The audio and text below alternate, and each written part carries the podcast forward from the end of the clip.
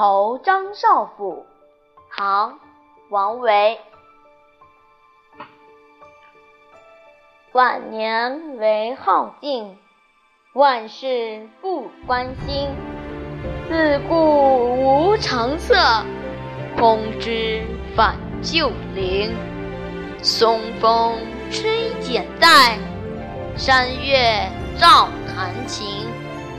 君问穷通理，渔歌入浦声。晚年只喜好安静，对人间万事漠不关心，没有高明之策可以报国，只求归隐山林。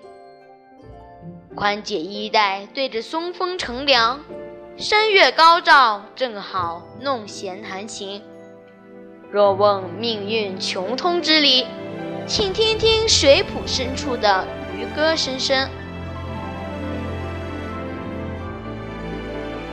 王维晚年在经历了诸多风波之后，在辋川别业隐居了起来。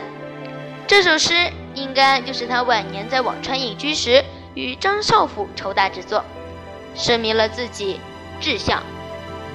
诗歌表达了作者对世俗生活漠不关心，只想在平静的山林中了此残生的愿望，体现了作者晚年恬淡生活的哲趣。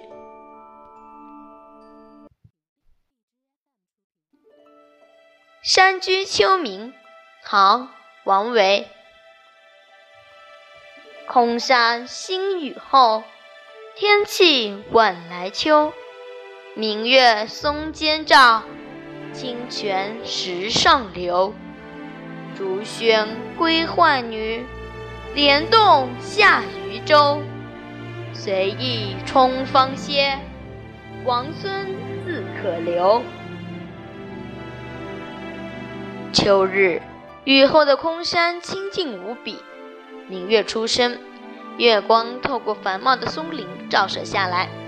只见那清澈的泉水在石间缓缓流动，竹林阵阵响动，原来是一群洗衣女穿林归家。渔船经过，拨动水中莲叶，就任随春天过去吧。如此山间秋色。也可以是让我长久的留下来的。